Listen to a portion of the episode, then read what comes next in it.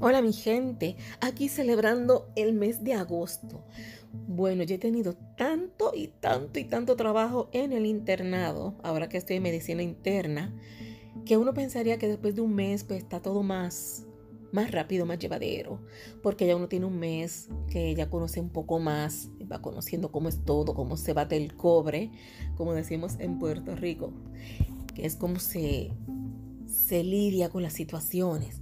Entonces lo que me di cuenta es que este mes de agosto, lo que vamos, que vamos ya como tres semanitas, lo que yo he aprendido es a sobrevivir mayormente, pero también que si yo quiero aprender realmente medicina, tengo yo que ingeniármelas para poder tener la data, ponerme a estudiar.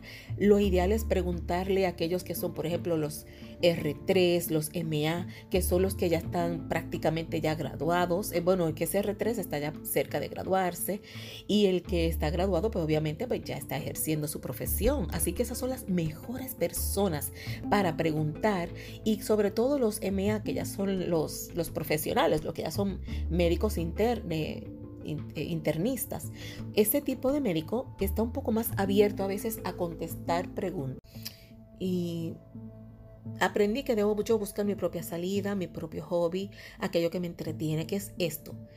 Hacer podcast, hacer TikTok.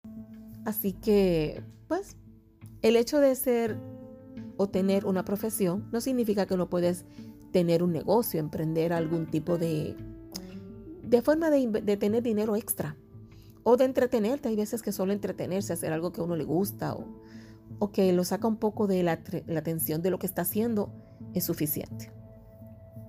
Te invito a, a que busques cada día aprender y estar mejor y buscarle la vuelta a la vida para que te sientas a gusto con ella.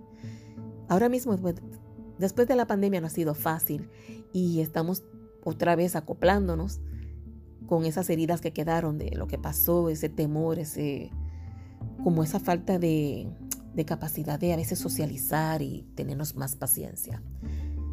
Así que te invito a que te unas a mí a buscar ese centro donde uno se sienta mejor con uno y que pueda ser útil para uno mismo y para los demás. Cuídate mucho, te espero la próxima y gracias por escuchar.